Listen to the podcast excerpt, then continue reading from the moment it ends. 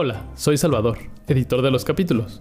Como se habrán dado cuenta, en esta temporada comenzamos siempre dando una pequeña sugerencia. En esta ocasión quiero adelantarme un poco para promocionar que pronto tendremos un capítulo especial con tema central sobre nutrición, donde tenemos varios invitados, entre los cuales se encuentra Juliana Muñoz Toro, escritora del libro Últimos días del hambre.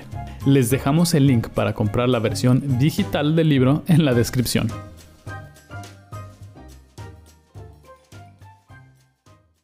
Marco es un orgulloso papá y ha decidido enseñar de manera empírica a sus hijos, Paolo y Bruna, sobre la importancia de los cultivos y los ciclos de la naturaleza. Marco se mudó con su familia al campo, a una antigua hacienda a las faldas del Iztaccíhuatl y el Popocatépetl. Es el lugar perfecto para preparar huauzontles y barbacoa, platillos tradicionales que requieren de mucho amor y dedicación. La barbacoa, por su parte, brinda igualmente oportunidad para mostrar respeto al animal, pues se utilizan todas sus partes. Estar inmerso en el ciclo de producción y cultivo le ha dejado a Marco una enseñanza muy fuerte, la humildad. Les invito a que disfruten de esta charla, donde coincidimos en que un cambio de conciencia con respecto a los alimentos y un manejo sustentable de los mismos es de suma importancia para nuestro futuro. Hola, soy Manuela Tascón. Recuerden que ya nos pueden apoyar en Patreon, donde tenemos un fabuloso contenido especial. Sin más preámbulo, los dejo con nuestro invitado de hoy, Marco Margain.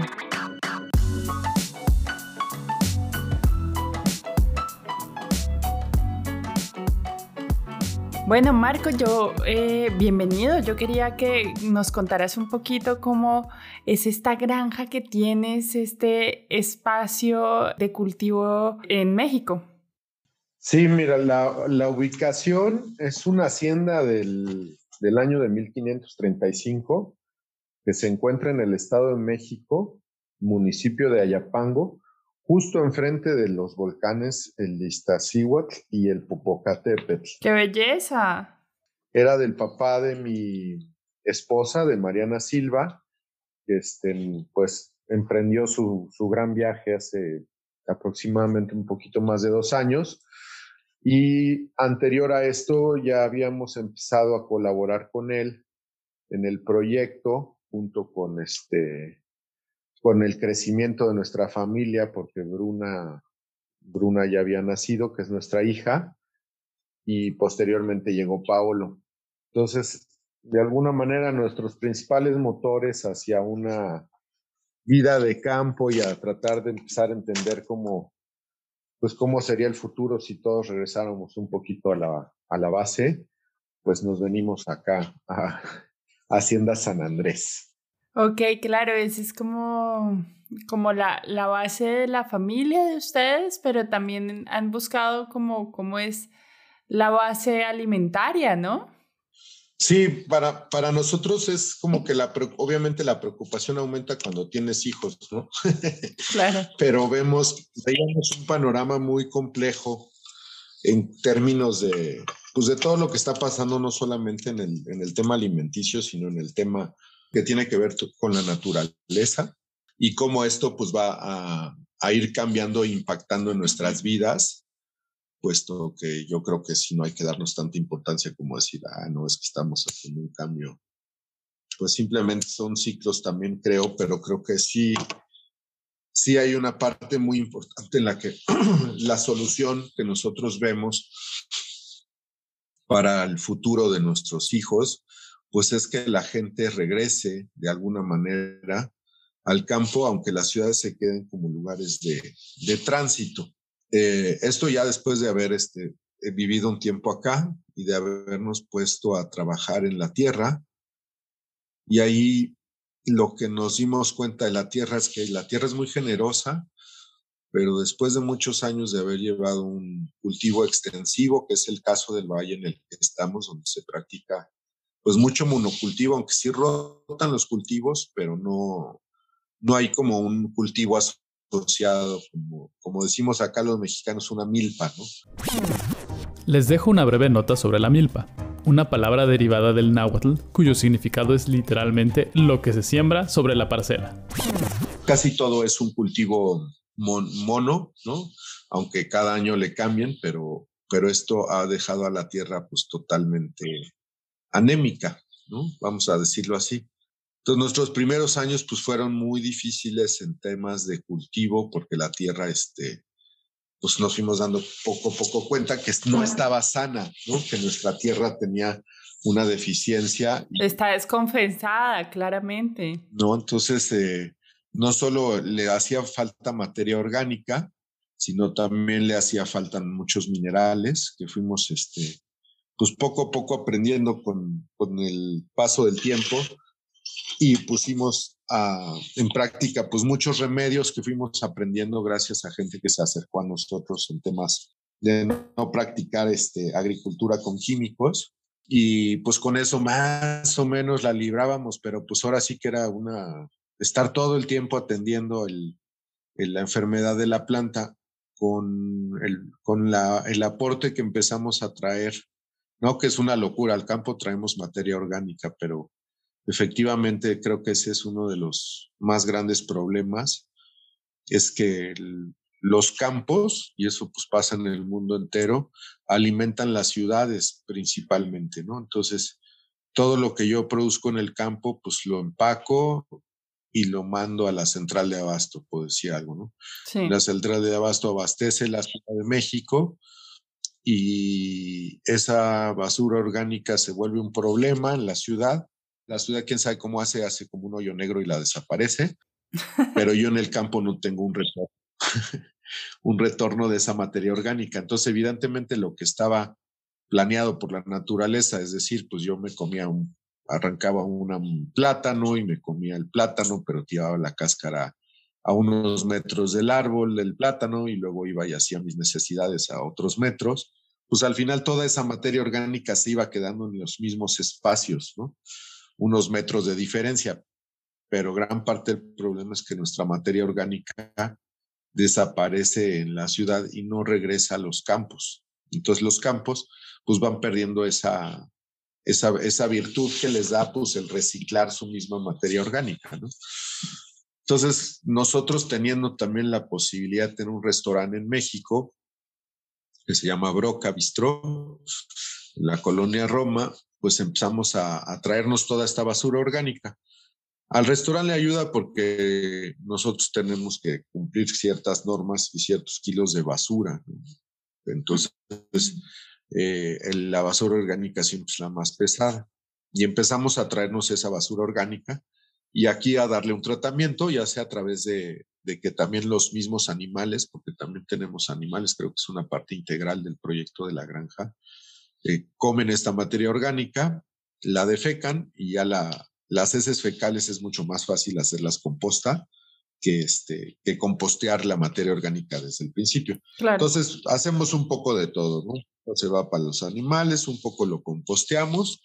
Obviamente también aquí en Hacienda San Andrés, que tenemos restaurante y hotel, efectivamente también toda la materia orgánica que traemos, pues la, la estamos regresando. Por otro lado, también vamos y compramos este, en granjas vecinas este, pues los estiércoles de sus animales y con eso hemos ido enriqueciendo. Es una labor de alguna manera un poco titánica, ¿eh? porque pues en una extensión de tierra es, es más fácil, pero pues aquí sí estamos en una extensión de tierra aproximadamente de 30 hectáreas, ¿no? Donde hacemos dos tipos de cultivo, el cultivo anual, que nos basamos en, en maíz, en este, calabazas, frijoles, amarantos, este, avena, trigo, centeno, otra leguminosa que se llama Evo. Y eso es de alguna manera lo que cultivamos con el temporal de lluvia, que es lo, el cultivo más grande. Y mantenemos una hortaliza que en invierno la bajamos aproximadamente a, yo creo que menos de una hectárea, como media hectárea será. Y en verano, pues sí, cuando viene la lluvia y todo esto la crecemos porque pues tenemos eh, mayores posibilidades, no está el frío y aparte pues viene la agüita de... A nosotros nos llueve en verano, ¿no? a diferencia de, de otros lugares. En México llueve en verano, entonces es la época de mayor abundancia, ¿no? Sí, como lo dices, es, es una labor titánica porque la, la naturaleza organizó su propio sistema circular y nosotros lo hemos roto y ustedes están como regresando el, este círculo que genera la naturaleza en su manera de crecimiento, ¿no? Es una labor titánica. Sí, entonces lo que hacemos, yo digo, llevo materia orgánica limpia, ¿no? Porque también trabajamos este, algo de, de lo que producimos, entregamos en México a otros, aparte de nuestro restaurante, también a otros amigos este, chefs. Ajá y de alguna manera, pues yo quiero colectar más basura orgánica, ¿no? Hasta ahorita nomás me, me regreso la del restaurante que yo tengo, ¿no?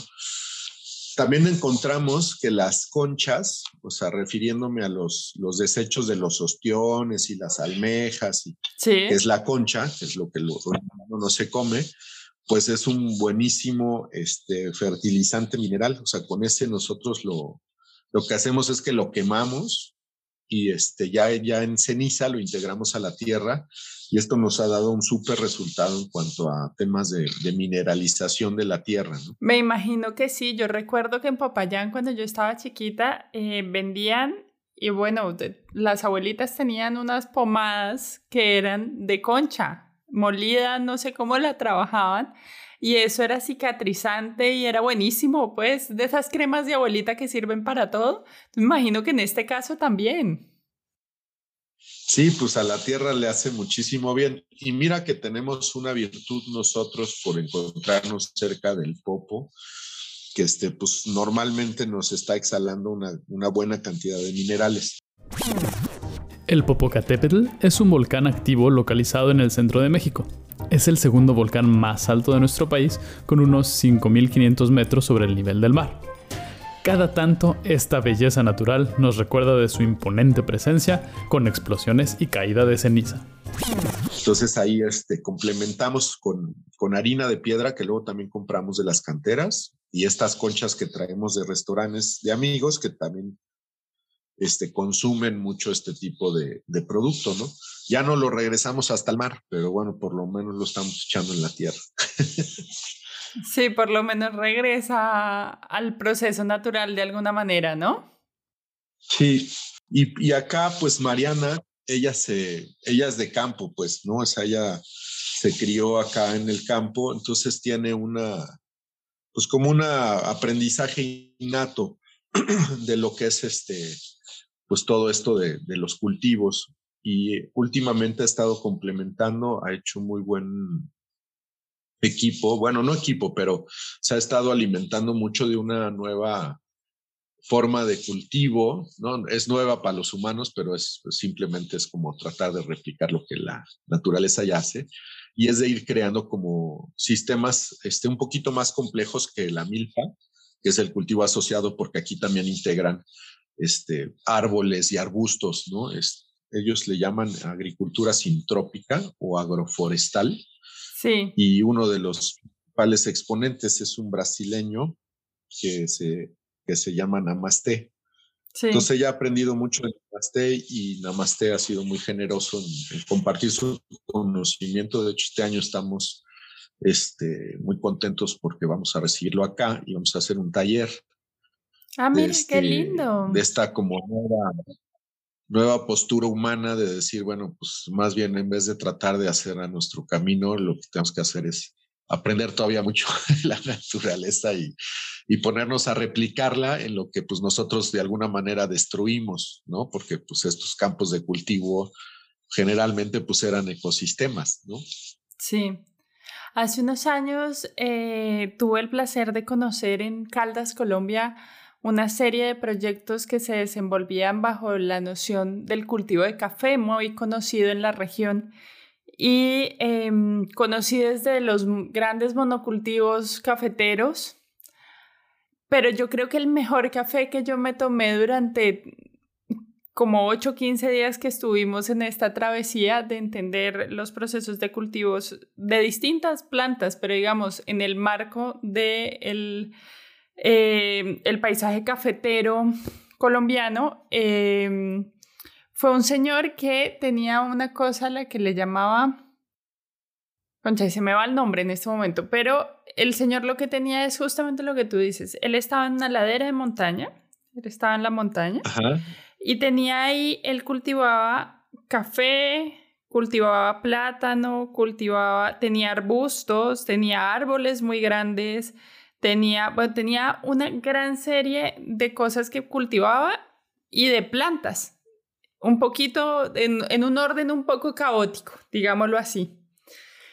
Y el café era delicioso y cuando le pregunté, hablaba con el hombre, el hombre me explicaba que tenía que ver con que entender los minerales que segregan y los minerales que necesitan las plantas.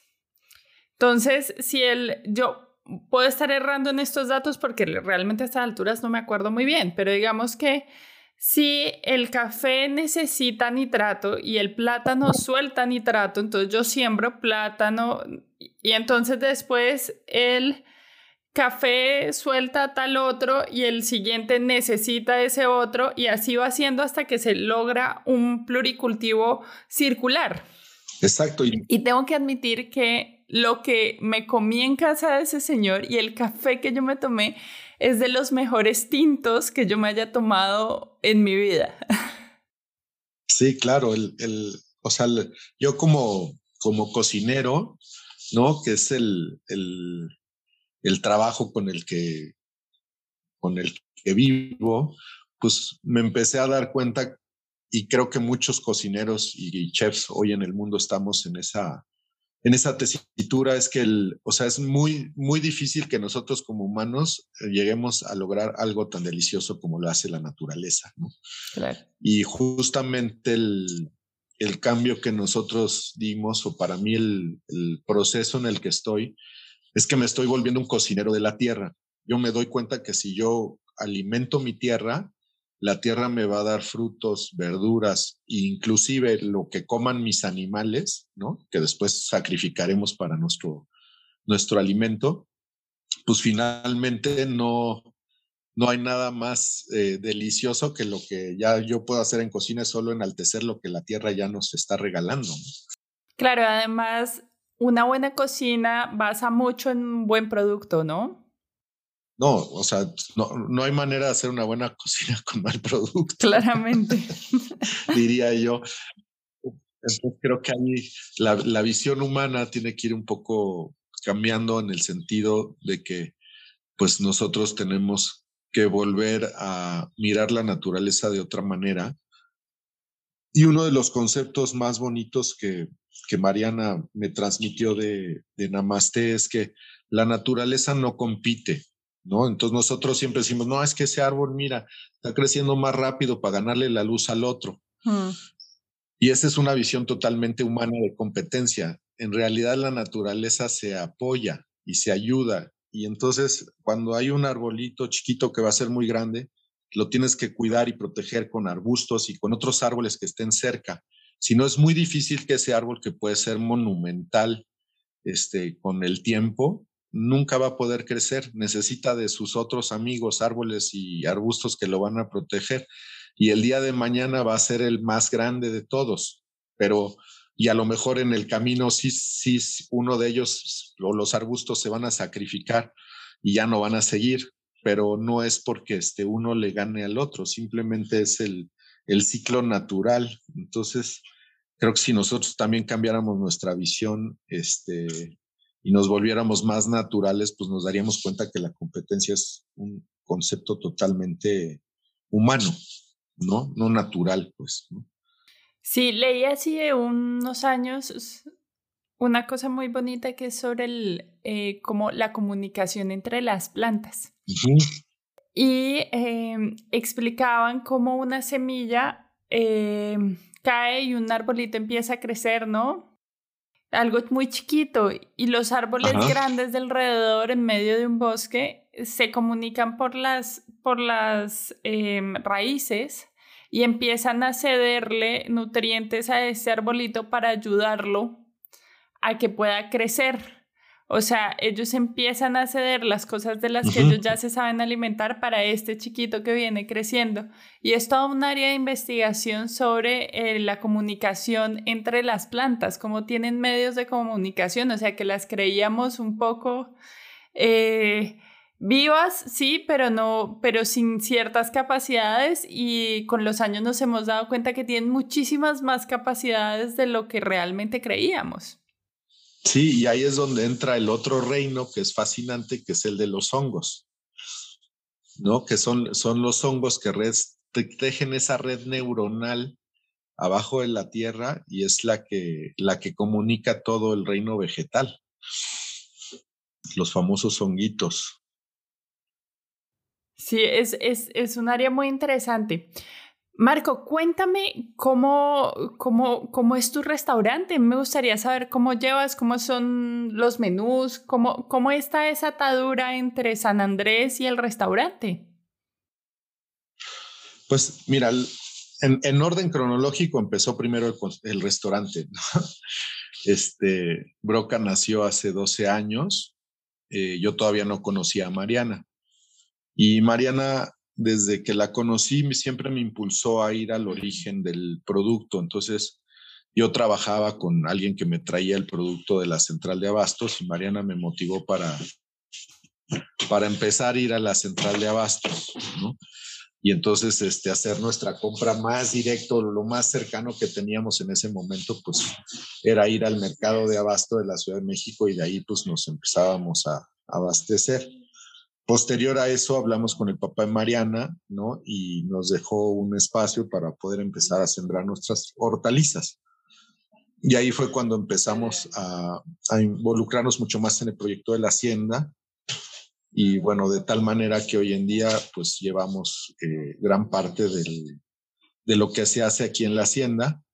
Y yo tuve la oportunidad, ¿no? De, de empezar este proceso que te decía de cocinero de, de la tierra. Entonces, evidentemente, eh, Broca fue cambiando su, su materia prima, ¿no? Acercándonos cada vez más al producto y teniendo la, pues la, ahora sí que la bendición de poder ser este, nuestros propios productores en gran parte de lo que manejamos allá en la ciudad. Claro. Y este, y pues en esas estamos, ¿no? En esas estamos y compartiendo con otros amigos, ¿no? Porque el, también parte de la producción, no solo de la hacienda, sino también estamos ayudando a motivar la, la economía local y hay granjas eh, cerca de la hacienda que producen otro tipo de, de productos que nosotros no, y entonces con eso también hemos ido complementando y llevamos todo esto a la ciudad. ¿no? Qué lindo, qué lindo. ¿Cómo, ¿Cómo ha marcado para ustedes como familia esta vida en torno a los ingredientes, en torno a, la tierra, en torno a la cocina? Pues mira, el, mejor este, el mejor ejemplo de, que de, la, de que la naturaleza nos hace bien, pues son nuestros hijos. o sea, nuestros hijos que crecen en este espacio este, donde pues estamos rodeados. La hacienda finalmente tiene también la virtud que no tiene ningún pueblo al lado. Entonces sí estamos como muy inmersos en un valle de siembra y este, pues vivimos eh, sin ruido, con una mejor calidad de aire, de agua. Lo que comemos pues es eh, mucho de lo que nosotros mismos producimos. Tu galleta la vas a compartir Y entonces estamos estamos, este... Dile que yo le recibo galleta. Exacto. Estamos haciendo ese, pues también como ese ejercicio completo, ¿no? O sea, de cómo es también no solo, no solo las plantas y los animalitos, sino pues también nosotros mismos cómo nos desarrollamos en la naturaleza, ¿no? Y cómo, como un niño empieza a aprender en el mejor sistema de enseñanza que, que yo creo tiene pila. Que yo creo que es eh, como la, la, experiencia a través de, la, el aprendizaje a través de la experiencia. Y yo lo pude constatar cuando, nosotros hacemos cada año también como parte de las actividades de la hacienda que siempre tratamos de relacionarlos con nuestras tradiciones y los ciclos que tiene. Y teniendo los volcanes tan cerca, pues vienen los, con las lluvias nos regalan los hongos silvestres. Pues hacemos un festival, pues aproximadamente son ocho fechas. Cada fecha invitamos a un este, chef diferente que viene aquí a la hacienda a cocinar con hongos y vamos a cosechar los hongos, o yo digo, vamos a la cacería de los hongos. Y las señoras que, que nos eh, guían en este proceso son, este, por tradición, de alguna manera, las guardianas y las que tienen el conocimiento de qué hongos son buenos y qué hongos son malos. Y cuando ellas pues te llevan, es muy impresionante porque de entrada, pues ellas los detectan mucho antes de que nosotros los podamos ver, ¿no? Y por otro lado, cuando ellas tratan de explicarte qué hongo sí es bueno y qué hongo es malo, porque hay unos que se parecen mucho, eh, para nosotros en nuestra mente cartesiana es muy difícil entenderlo. Pero ahí es donde entra el famoso dicho del que sabe, sabe, ¿no? O sea, ellas saben cuál es bueno y cuál es malo. No saben explicarte muy bien por qué, porque este, sigo con muchas dudas y todavía no me aviento a ir solo a cosechar hongos pero creo que mis hijos están aprendiendo de esa misma manera a través de la tradición. De la experiencia. la experiencia. La experiencia. Sí. Y entonces ahí no hay duda. Claro. El, que sabe, sabe.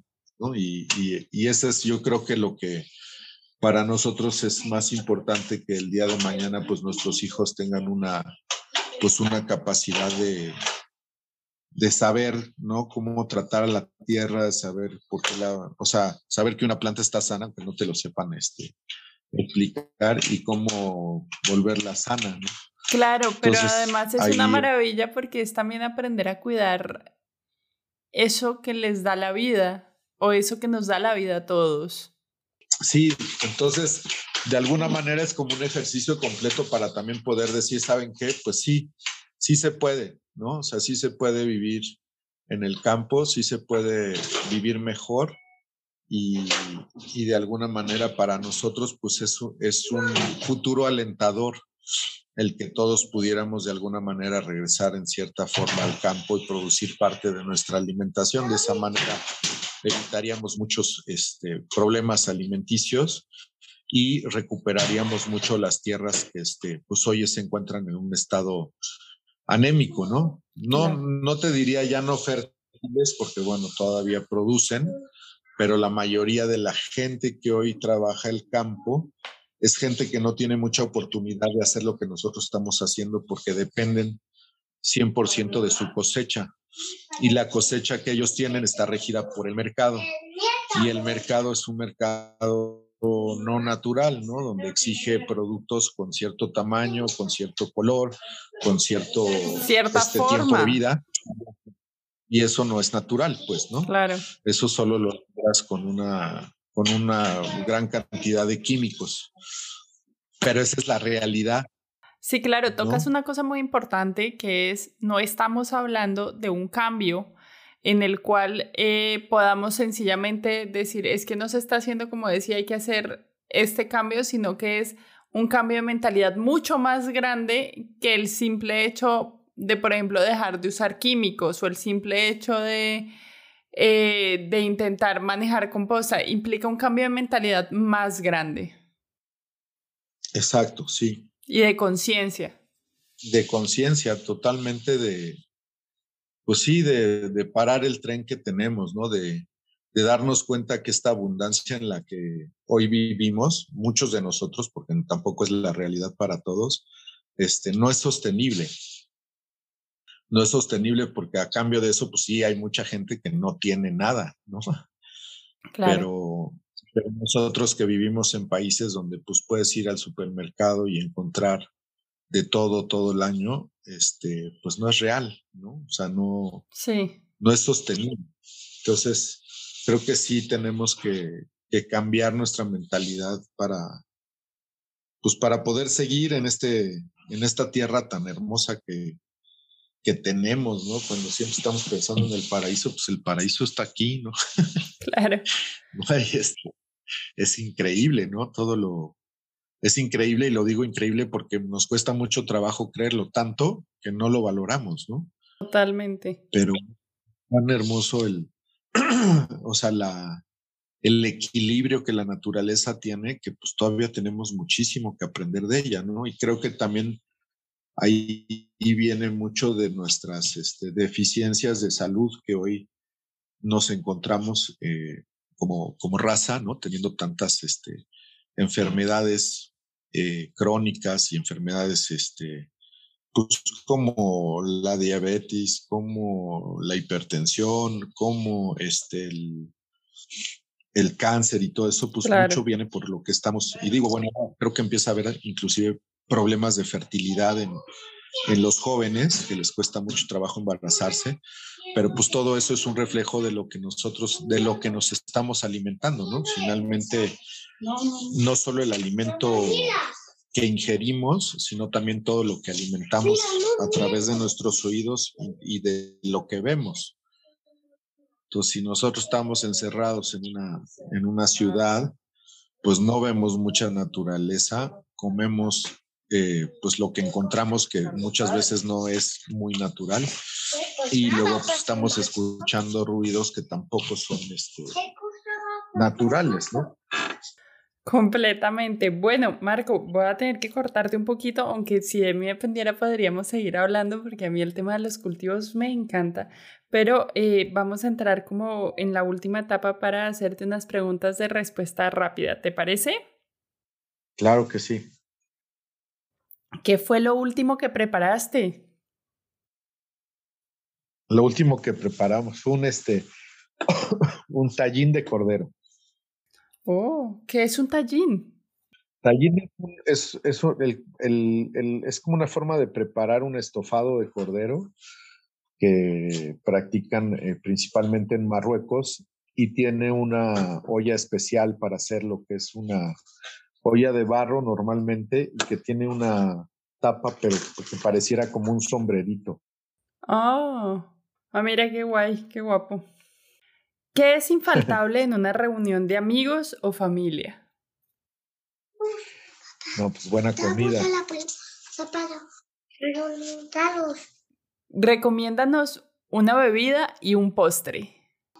Una bebida, una limonada de una, una especie de tuna que tenemos, este, bueno, no es limonada, es una, se hace, se llama choconosle esta tunita, tiene una acidez muy grande y es color rosa con un oh. poco de miel. delicioso. Qué rico. ¿Y un postre? Un postre. Los postres a mí siempre me cuestan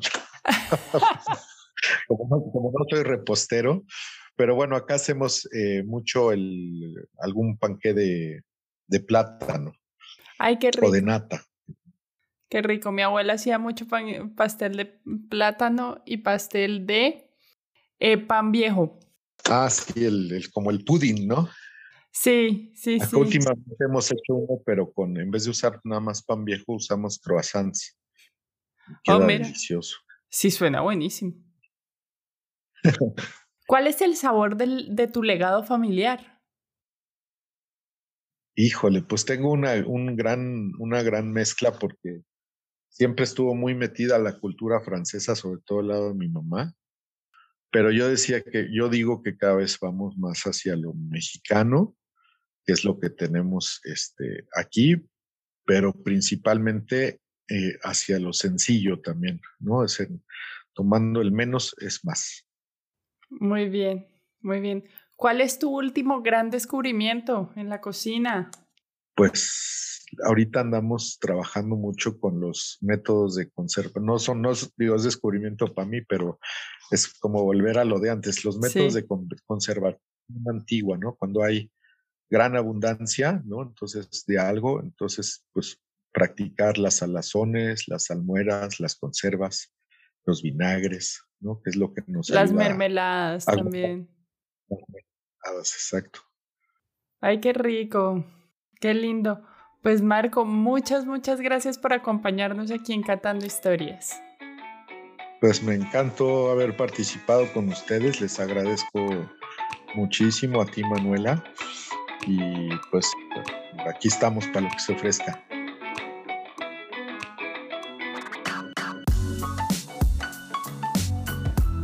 Hola, hola, soy Sara Bautista y estoy a cargo de una sección del podcast que me encanta.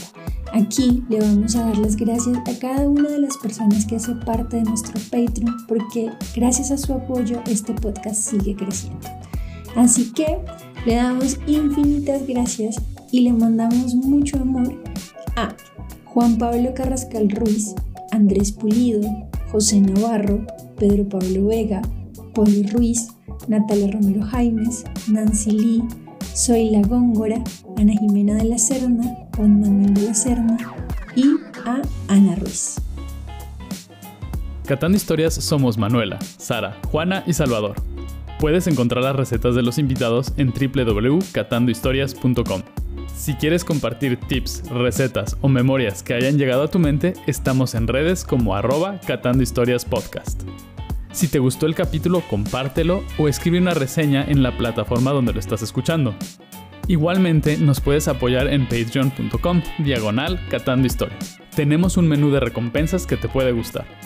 Las bellas ilustraciones de Juana Nieto las encuentras en Behance bajo su nombre o en Instagram como guion al piso, mielina guion al piso. Muchas gracias por escucharnos. Catando Historias es grabado en De la S a la T